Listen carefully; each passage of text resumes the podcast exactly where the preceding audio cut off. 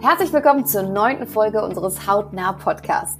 Ständiger Juckreiz, körperliche Schmerzen, psychische Belastung und Einfluss auf sämtliche Lebensbereiche und den Alltag. Die Herausforderungen, die Neurodermitis für Betroffene mit sich bringt, sind vielfältig. Das zeigt auch der Austausch der Community auf dem Instagram-Kanal Leben mit Neurodermitis. Doch es gibt Mittel und Wege, einen besseren Umgang mit den alltäglichen Herausforderungen zu finden, die die Erkrankung mit sich bringt. David Reckers, angehender Facharzt für Allgemeinmedizin, und Dr. Arvind Barmani, angehender Dermatologe, sorgen auf Social Media für Aufklärung zu verschiedenen medizinischen Themen. Beide kennen die Herausforderungen, denen Menschen mit Neurodermitis tagtäglich begegnen müssen. In der heutigen Folge erzählen sie, wie die Hauterkrankungen das Leben von Betroffenen beeinflussen und berichten auch darüber, wie man sich den Challenges als betroffene Person stellen kann. Zudem teilen sie hilfreiche Tipps und Ratschläge von Betroffenen. Zusammen mit meinem Co-Moderator Dr. Max Tischler sprechen wir darüber, wie sich die Eindrücke der beiden mit den Erfahrungen aus der täglichen dermatologischen Praxis decken. Ja, lieber Max, lieber David und lieber Arvind, schön, dass ihr heute dabei seid. Ja, hallo in die Runde. Ich freue mich wieder mit dir diesen Podcast gestalten zu dürfen und freue mich auf unsere zwei spannenden Gäste. Ja, ich freue mich das erste Mal dabei zu sein. Ähm, Neurodermitis verfolgt mich ja schon was länger. Ähm, und ja, habe äh, Lust, hier dran teilzunehmen. Vielen Dank für die nette Einleitung. Ich freue mich auch sehr dabei zu sein. Einer meiner ersten Podcasts. Ich bin gespannt auf jeden Fall. Ja, dann würde ich sagen, dann legen wir mal los, weil wir werden ja heute gemeinsam in der Folge Fragen klären, die viele Menschen mit Neurodermitis beschäftigen. Und ich freue mich auf ein spannendes Gespräch und den Austausch mit euch. Vielleicht, ähm, damit wir euch alle ein bisschen besser kennenlernen, ähm, wollt ihr euch mal in einem Satz für unsere Zuhörerinnen und Zuhörer vorstellen. Max, du darfst mal anfangen. Ja, äh, mein Name ist Max Tischler. Ich bin Facharzt für Dermatologie und Allergologie ähm, mit äh, neu gegründeter eigener Praxis in Dortmund. Und in dieser Praxis habe ich einen Schwerpunkt auf Systemtherapien bei chronischen äh, Hauterkrankungen und so eben auch bei der Neurodermitis. Und deswegen darf ich hier in diesem Podcast der Co-Moderator mit dir, liebe Alissa, zusammen sein. Und äh, ja, ich darf an dieser Stelle an Arvind mit der Frage vielleicht weitergeben, warum verfolgt dich denn die Neurodermitis schon eine ganze Weile? Ja, Servus in die Runde. Arvind Barmani ist mein Name. Ähm, die Neurodermitis verfolgt mich, weil ich ähm, in einer Ambulanz arbeite, die speziell auf Neurodermitis-Patienten ausgelegt ist. Und deswegen ähm, würde ich behaupten, die, die häufigen, häufig gestellten Fragen der Patienten zu kennen und ähm, letztendlich kenne ich auch oder kriege das Leid der Patienten am tagtäglich mit und würde dann gerne auch an David weitergeben. David ist ja in der Allgemeinarztpraxis oder in der Hausarztpraxis. Ähm, stell dich doch gerne mal vor und welche Patienten mit Neurodermitis kommen bei dir? Genau, hi, ich bin David Reckers, ich bin Assistenzarzt und in der Weiterbildung zum Allgemeinmediziner. Ich bin jetzt im zweiten Jahr der Weiterbildung, habe jetzt schon ein Jahr in der Hausarztpraxis vor meinem Vater gearbeitet und da läuft so ziemlich alles rein ähm, im, im Alltag, ähm, auch halt Hauterkrankungen und auch Neurodermitis. Hm, jetzt muss man sagen, es sind jetzt keine ausgeprägten schweren Fälle, die ich da beobachte, sondern eher äh, leichte Ekzeme an, an Händen und im Gesicht. Aber trotzdem äh, versuche ich die so weit wie möglich zu behandeln, bis sie dann ihren äh, Facharzttermin haben. Ja, wunderbar. Ich würde sagen, dann haben wir wieder eine sehr kompetente Runde hier in dieser äh, Folge. Max, als Dermatologe hast du ja fast täglich Kontakt zu Menschen mit Neurodermitis. Magst du uns mal verraten, vor welchen Herausforderungen die Betroffenen häufig stehen? Natürlich. Also die Neurodermitis ist ja eine Erkrankung mit ganz, ganz unterschiedlichen, mit ganz individuellen Facetten und ja, jeder Betroffene und jede Betroffene hat natürlich ähm, eigene Herausforderungen, was Schübe betrifft, was den Umgang, was aber auch Therapeutika betrifft. Und ja, es gibt halt ganz unterschiedliche Auslöser und auch vollkommen unterschiedliche Krankheitsverläufe. Der Tipp, der bei dem einen hilft, der hilft beim anderen nicht. Und das macht es natürlich einfach äh, zu einem anspruchsvollen und für die Betroffenen insbesondere auch schwierigen Krankheitsbild. Und ich freue mich, dass wir mit, mit David und Avent heute zwei Gäste hier haben, die natürlich auf unserem Instagram-Kanal Leben mit Neurodermitis schon einige Wochen als ähm, Experten fungiert haben und den Kanal begleitet haben. Und ja, ganz ehrlich, die kennen natürlich die digitale Community jetzt noch viel besser als ich, äh, der doch mal Ticken äh, älter und vielleicht dann nicht ganz so affin an der Stelle ist. Und deswegen die Frage an euch beide, lieber Avent, lieber David, jetzt sagt mal, was ist denn euer Eindruck von der Community? Vor welchen Herausforderungen stehen die Betroffenen? Von was berichten sie? Ähm, Und ja, was, was habt ihr da aus der Neurodermitis-Community vielleicht äh, erfahren und zu berichten? Sehr gute Frage, finde ich. Ich würde äh, die Frage vielleicht nochmal ein bisschen anders umformulieren und ich würde es nicht Herausforderung nennen, ich nenne es immer Leid, weil es ist echt ein Leiden. Patienten, die Neurodermitis haben oder an Neurodermitis leiden, ähm, die sind damit tagtäglich konfrontiert. Der Juckreiz geht teilweise so weit, dass Patienten sich blutig kratzen. Und deswegen spreche ich gerne von einem Leid. Und das, das berichten Patienten uns auch übers Internet. Das heißt, Patienten wollen auch berichten, die wollen gehört werden. Und ähm, was mich ganz besonders stört, ist ehrlich gesagt auch diese soziale Stigmatisierung, dass wenn Menschen Patienten mit Neurodermitis sehen, mit den Ekzemen, werden sie häufig teilweise komisch angeschaut, teilweise werden sie gefragt, ob die Ekzeme übertragbar sind, ähm, ob, ob die Ekzeme infektiös sind. Und das finde ich ehrlich gesagt fast schon traurig. Und die Resonanz von Patienten mit Neurodermitis im Internet ist auch, ähm, dass sie gehört werden wollen. Sie wollen eine Stimme haben, und sie wollen, dass aufgeklärt wird. Das Besondere äh, bei, bei mir in der Praxis ist ja, ich bin ja kein Dermatologe, sondern ich bin Hausarzt. Das heißt, die Patienten kommen nicht regelmäßig irgendwie so zur Kontrolle rein, haben irgendwie einen festen Termin einmal im Jahr, sondern die kommen wirklich, wenn das Leid so groß ist, dass sie nicht mehr abwarten können bis zu ihrem nächsten Termin dann beim Hautarzt. Deswegen ähm, bin ich immer so der Ansprechpartner dafür, wenn das Leid riesengroß ist, erstmal so ein bisschen ähm, die Patienten zu beruhigen, schauen, was ist denn das Problem, welche Trigger haben das jetzt ausgelöst, ne? Stress spielt da oft eine Rolle und die Patienten sind nat natürlich auch sehr verzweifelt. Und was ich auch beobachte, ist, dass äh, die Patienten einen unterschiedlichen Wissensstand haben, was ihre Erkrankung angeht.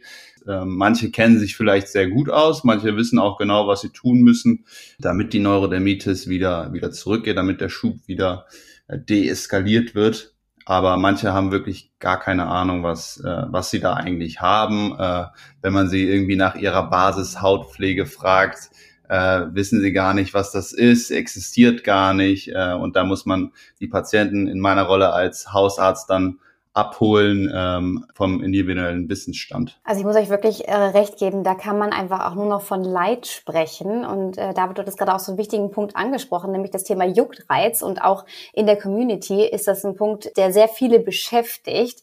Ähm, ich habe jetzt heute das Glück, mal drei Ärzte mit in dieser Folge zu haben.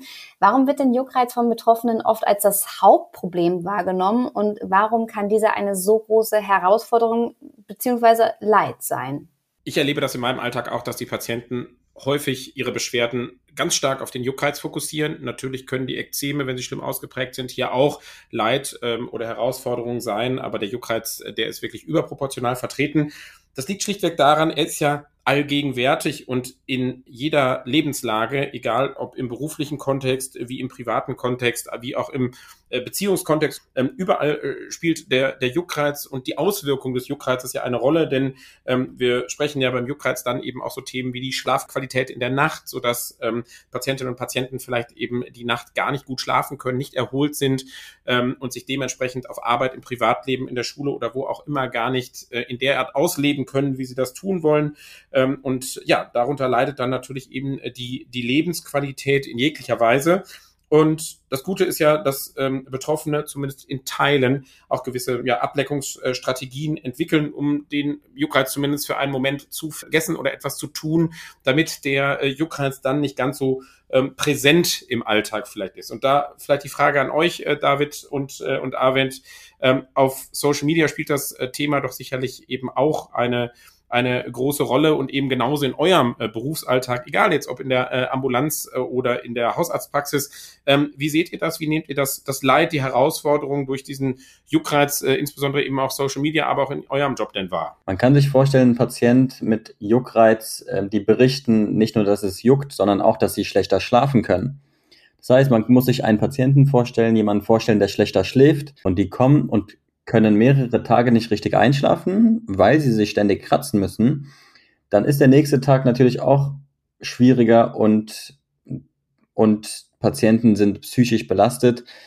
Das führt dann auch wiederum zu einer Verschlechterung, zu einer Verschlimmerung der Ekzeme. Das heißt, wir haben einen Teufelskreislauf. Dann nimmt der Juckreiz zu, es wird noch weniger geschlafen und Patienten sind irgendwann einfach ausgelaugt. Das hört man raus, wenn Patienten zu einem kommen, die sind wirklich ähm, überfordert teilweise. Sie wissen gar nicht mehr weiter und, ähm, und bitten einem dann um Hilfe. Dann kann es natürlich ganz gut helfen, diesen Juckreiz zu unterbinden, um den Teufelskreislauf zu unterbinden. Genau, also ich habe auch die Erfahrung gemacht, dass Juckreiz somit das Schlimmste ist, ähm, was die Patienten erleben, wenn sie an Neurodermitis leiden. Und ähm, genau, Max, du hast ja auch so Ablenkungsstrategien angesprochen auf Social Media habe ich schon einige mitbekommen, die auch manchmal so ein bisschen verrückt klingen, aber was wirkt, das soll auch ähm, angewendet werden.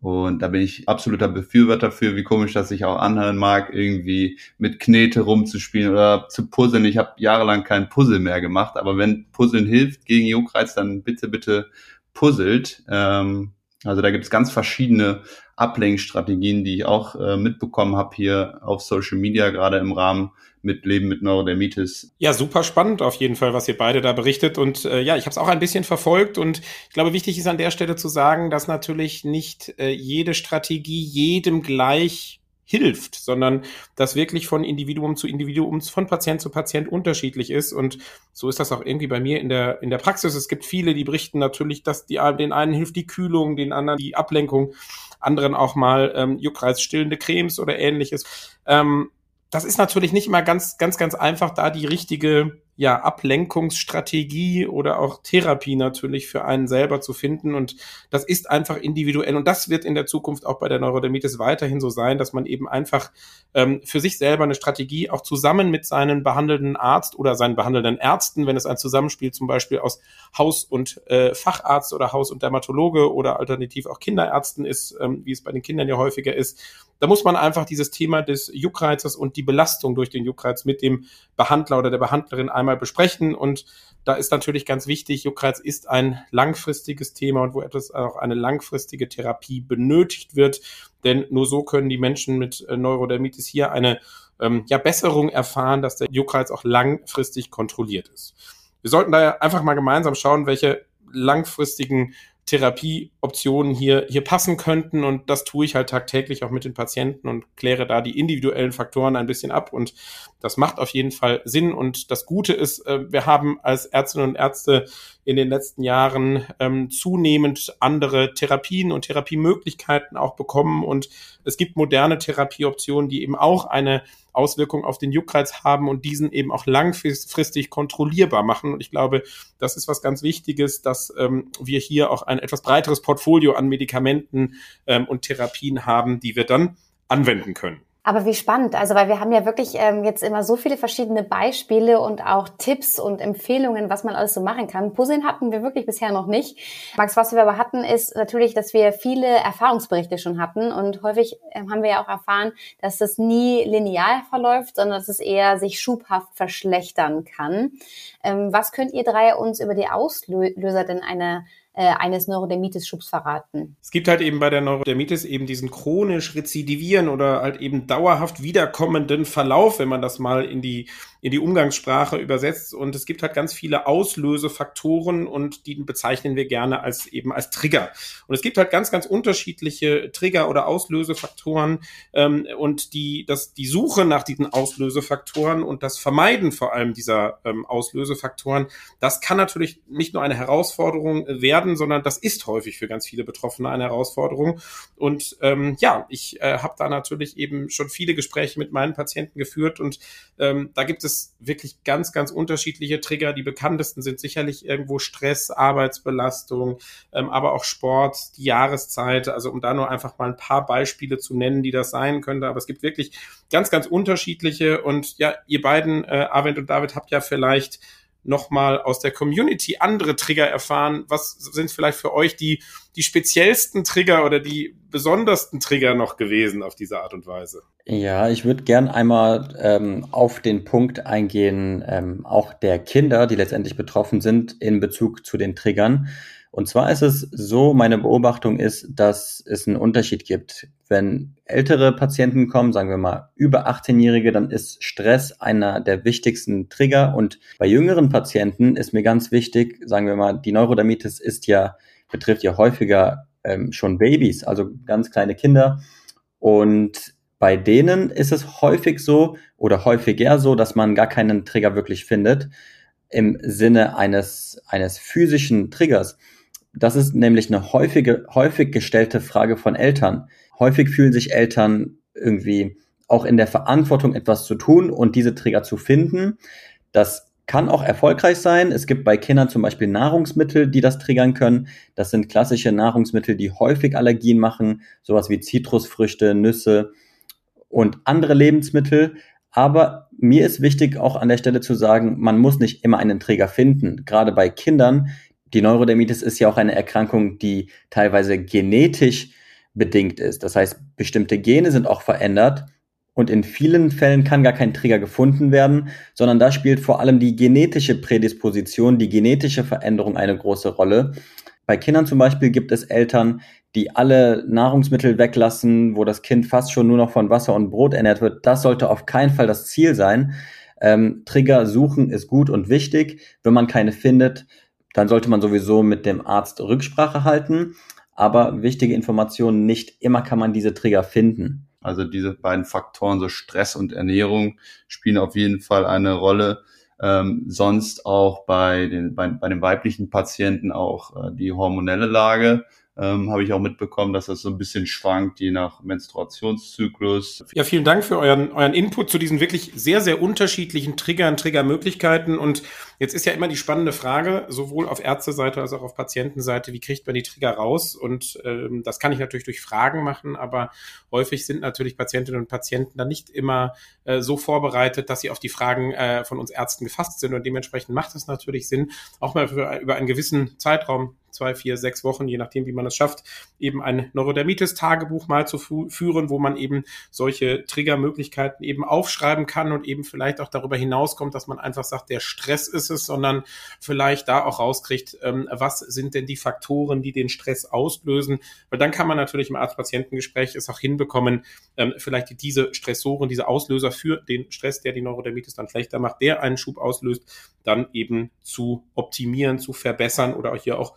Lösungsstrategien zu finden. Es ist natürlich auch so, ähm, dass viel von, von außen kommt und äh, die Unterstützung von außen eben für die Betroffenen im Umgang mit der Neurodermitis auch eine ganz wichtige Rolle spielen kann. Nicht nur das Arzt-Patientengespräch, sondern auch die Unterstützung und den Support von Familien und Freundinnen und Freunden. Ähm, das kann dabei helfen. Und Arvind, mal die Frage an dich. Ähm, wie erlebst du das bei Betroffenen? Wie ist das mit dem Support von Familie und Freundinnen? Also ich kriege vor allem mit, dass Freunde und Familie sehen, dass die Patienten leiden und deswegen häufig auch bereit sind zu helfen. Ich sehe aber auch eine ja teilweise Hoffnungslosigkeit von Angehörigen, von Freunden, dass sie auch nicht mehr weiter wissen. Die die Angehörigen raten dann häufig dazu, einen Arzt zu konsultieren, zum Arzt zu gehen.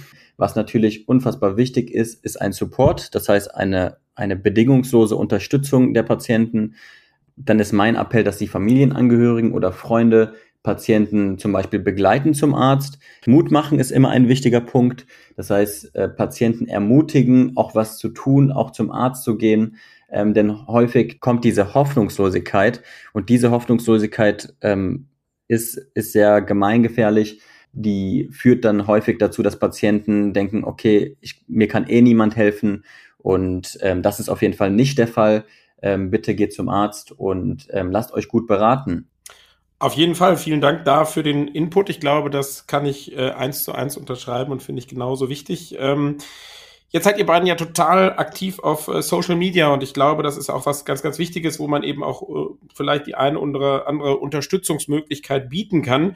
Ähm, ja, David, vielleicht kannst du einmal sagen, wie, wie würdest du denn die Unterstützungsmöglichkeit durch dich, durch deinen Content auf Social Media denn so bewerten und kann das eine Hilfe für Betroffene mit Neurodermitis, aber natürlich auch anderen Erkrankungen auf äh, Social Media sein? Ja, also erstmal, ich finde es super, dass es sowas gibt mittlerweile. Äh, sonst würde ich es auch nicht machen, wenn ich nicht voll dahinter stehen würde. Medizinische Aufklärung, Hilfe für Betroffene auf Social Media. Es gibt auch einige Accounts, die speziell über Neurodermitis äh, aufklären. Auch äh, den Account von Arwen kann ich sehr empfehlen, der Hautarzt to be. Ähm, da hat er auch einige Videos zum Thema Neurodermitis veröffentlicht, was eine super Gelegenheit ist für Patienten, sich das Ganze nochmal anzuschauen, in Ruhe zu Hause aus dem Bett aus irgendwie nicht in der Praxisatmosphäre, wo man eh irgendwie angespannt ist, wo auch nicht viel Zeit ist. Außerdem finde ich, dass es ähm, unter den Videos, in den Kommentaren ähm, oder auf so äh, Seiten wie zum Beispiel Leben mit Neurodermitis, die speziell für Betroffene gemacht sind, ähm, dass da ein Auto Austausch zwischen der Community selber stattfindet, dass Personen ähm, sich von anderen was abschauen, dass sie ihre Tipps mit dem mit der restlichen Community teilen und das ist äh, was was sehr sehr schönes. Aber jetzt hattet gerade das spannende Thema mit dem Mut angesprochen und da würde ich gerne nochmal darauf zurückgehen wollen.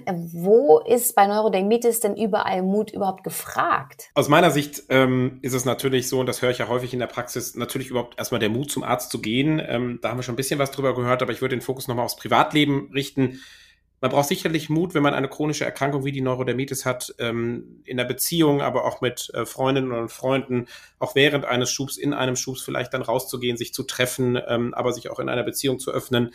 Das sind absolut Herausforderungen, die sicherlich Patientinnen und Patienten gerade mit mittelschwerer und schwerer Neurodermitis eben ganze Menge Mut äh, abverlangen. Und ähm, ja, da ist äh, der, der Weg ähm, zu den Ärztinnen und Ärzten sicherlich auch von Mut geprägt und das ist, glaube ich, ganz, ganz wichtig. Ähm, Arvind, wie siehst du das? Ich würde sagen, ähm, zwei Dinge sind mir vor allem wichtig. Zum einen, ähnlich wie du, was du schon gesagt hast, Mut zum Arzt zu gehen und der zweite Punkt ist Mut zur Selbstliebe, unabhängig davon, wie die Haut aussieht.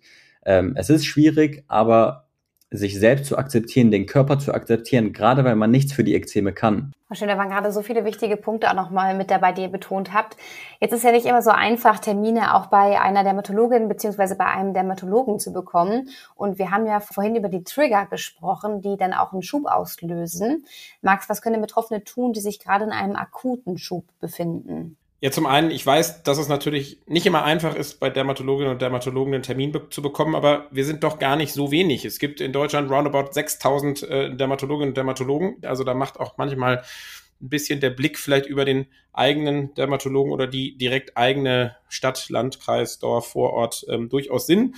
Und äh, da kann auch so etwas helfen wie ein Ärztefinder, den äh, es eben auch auf der Website leben mit neurodermitis.info gibt, hier den Spezialisten für eine Neurodermitis in der Nähe zu finden. Das macht auf jeden Fall Sinn. Und ansonsten bieten natürlich eben die Hautarztpraxen auch Akutsprechstunden an. Ähm, das ist häufig möglich, dass man dort halt eben einen Akuttermin, der dann kurz ist, der dann natürlich nicht ganz umfangreich eine, eine, eine Diagnostik oder eine Beschreibung der Neurodermitis liefert, aber zumindest mal kurzfristig Abhilfe schafft. Und wir leben ja zum Glück nach Corona und jetzt im Jahr 2023 2020 auch sehr nah an digitalen Medien, so dass es ja eine ganze Menge ähm, Online-Sprechstunden eben zur Verfügung gibt. Und ich äh, weiß, ähm, dass es über 500 äh, Arztpraxen gibt, die eben auch eine digitale Sprechstunde anbieten, wo man jederzeit seine Anfrage an diese 500 Ärztinnen und Ärzte, äh, die auf dem Portal Online-Doktor mitmachen, stellen kann und hier dann auch eine schnelle Hilfe innerhalb von einem Tag bekommt und da natürlich auch mal die Chance dann vielleicht auch einen schnelleren Vor-Ort-Termin haben kann.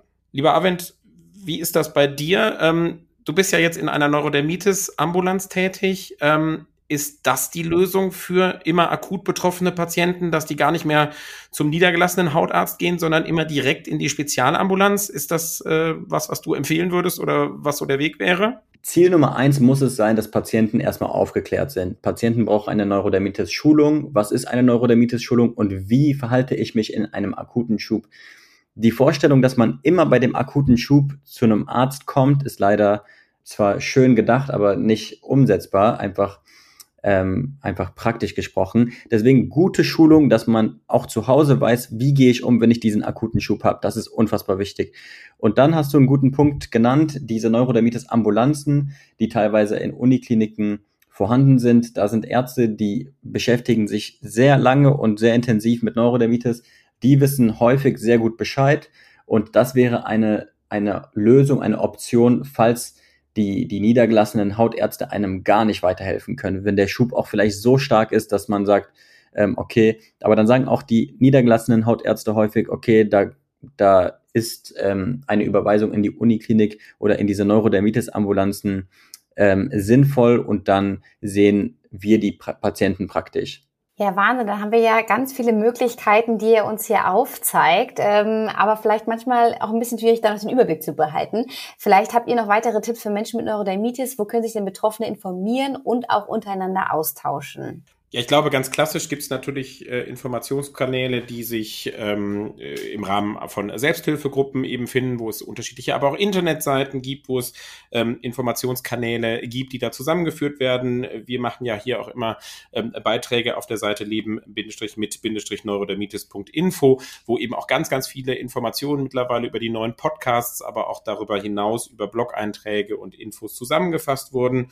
Und ähm, ja, ähm, natürlich gibt es auch die sozialen Medien, Medien, aber da würde ich doch jetzt mal äh, an die Experten äh, weitergeben und äh, dich, lieber David, fragen, äh, welchen Informationsgehalt und wie siehst du allgemein die Informationskanäle, zum Beispiel TikTok, zum Beispiel Instagram, ähm, wie, wie sieht das aus, auch mit dem Thema des, des Wir-Gefühls, des, des Zusammenhaltes unter Betroffenen, ähm, um da vielleicht auch der, die Grenzen der eigenen Stadt, wo eine Selbsthilfegruppe sein kann, vielleicht einfach mal äh, zu überschreiten? Ist das nicht vielleicht einfach einfacher? TikTok bin ich ja ein großer Fan von, damit haben wir beide auch angefangen, Arvind und ich, ähm, weil es eben so schön ist, dass man so viele Leute damit erreicht. Ähm, und das ist halt wichtig bei der Neurodermitis, weil sich vielleicht Betroffene auch eben so hilflos fühlen, dass sie ganz natürlich durch ihren Algorithmus irgendwie Selbsthilfe angezeigt bekommen und äh, dadurch auch eben wieder ein bisschen Mut kriegen, Tipps kriegen, wie man mit Neurodermitis umgehen kann. Und wie ich eben auch schon mal erwähnt hatte, in diesen ganzen Communities auf äh, Social Media ähm, kann man äh, dieses Wir-Gefühl natürlich dadurch stärken, dass auch die Personen untereinander, die Betroffenen untereinander sich gegenseitig helfen. Ja, David, vielen Dank äh, für deine Perspektive und den Input. Und ja, lieber Avent, dann würde ich auch an dich gleich mal weitergehen. Ich habe ja selten die Chance, dass ein ähm, Dermatologe mit hier in diesem Podcast ist. Und daher die Frage an dich als angehenden Dermatologen, äh, was würdest du denn mal Menschen äh, mit Neurodermitis auf den Weg geben? Ich würde Menschen mit Neurodermitis auf den Weg geben, dass es mittlerweile sehr gute Therapien gibt, innovative Therapien. Ich muss ehrlich zugeben, persönlich, das ist auch der Grund, warum ich in die Dermatologie letztendlich gegangen bin. Die Dermatologie ist mittlerweile ein sehr, sehr innovatives Fach. Ich würde behaupten, das innovativste Fach generell. Und da gibt es für verschiedene Schweregrade auch eine adäquate, eine gute Therapie. Man muss sich einfach nur informieren. Und ähm, das beginnt auch schon bei kleinen Kindern. Also wie, wie initial gesagt, dass die Neurodermitis betrifft ja häufig auch kleine Kinder. Ähm, man kann mittlerweile wirklich sehr, sehr viele Menschen mit den Therapien von heute therapieren. Ja, ich muss wirklich ein großes Dankeschön an euch drei aussprechen. Ähm, wir starten und enden heute mit Challenges der Neurodermitis. Und ich glaube, in dieser Folge ist klar geworden, dass die Neurodermitis eine Erkrankung ist, die sehr viele Herausforderungen mit sich bringt und den Betroffenen so einiges abverlangt. Gleichzeitig habt ihr deutlich gemacht, dass die Community stark ist und diesen Challenges die Stirn bietet, wovon ich persönlich ganz großen Respekt habe. Ja, und außerdem habt ihr dargestellt, welche Chancen Online-Plattformen mit sich bringen. Da habe ich heute besonders viel von mitnehmen können. Insbesondere natürlich auch im Hinblick auf den so wichtigen Austausch untereinander. Und ähm, für euch alle auch noch als Tipp auf dem Instagram-Kanal Leben mit Neurodermitis.info gab es anlässlich des Internationalen Neurodermitis-Tages auch spannende Mitmachaktionen, die sich rund um die Herausforderungen der Neurodermitis, die wir auch in dieser Folge thematisierten, beschäftigt haben. Und alle Ergebnisse könnt ihr euch unter den Reels anschauen. Und für alle die, die aktuell noch eine Dermatologin oder einen Dermatologen suchen, dann gibt es auf der Webseite www.leben-mit-neurodermitis.info slash Ärztefinder, einen Online-Ärztefinder, der Neurodermitis-SpezialistInnen in der Nähe aufzeigt. Ja, ich muss sagen, es hat mir total viel Spaß gemacht mit euch. So eine Expertenrunde hier mit drei Ärzten. Ich durfte ganz, ganz viel lernen. Vielen, vielen Dank für eure Zeit und Expertise und ich hoffe, wir hören uns bald mal wieder. Ja, vielen Dank in die Runde. Mir hat es auch ganz viel Spaß gemacht. Ganz besondere Situation. Das erste Mal in einer etwas größeren Ärzterunde. Und ja, vielen Dank an euch beide, lieber Arvind, lieber, lieber David, dass äh, ihr mit dabei wart. Und äh, ich hoffe, auch euch hat es gefallen. Ja, mir hat's super gefallen. Ich spreche unfassbar gerne über Neurodermitis. Ähm, vor allem einfach, um aufzuklären, um zu helfen. Und bin letztendlich dankbar, dass wir hier sprechen durften. Vielen Dank auch von mir für die Einladung. Es hat mir auch viel Spaß gemacht. Ich lerne natürlich auch immer noch was mit dabei von euch äh, als Dermatologen, Experten. Damit sind wir auch schon am Ende der neunten Folge unseres Hautnah-Podcasts und wir hoffen, dass wir euch viele wertvolle Einblicke und natürlich auch Informationen bieten konnten und euch die neue Folge gefallen hat. Also lieber Max, lieber David, lieber Arvin, vielen lieben Dank euch dreien für den interessanten Austausch. Schön, dass ihr dabei wart. Und wir freuen uns, wenn ihr Lust habt, auch in unsere anderen Folgen reinzuhören. Von Hautpflege über Ernährung bis zu den Ursachen von Neurodermitis haben wir uns hier bereits über viele, viele spannende Themen ausgetauscht. Also nutzt die Chance, hört gerne mal rein. Und damit sage ich auch vielen Dank fürs Zuhören und bis zum nächsten Mal. Die Folge wurde präsentiert von Sanofi.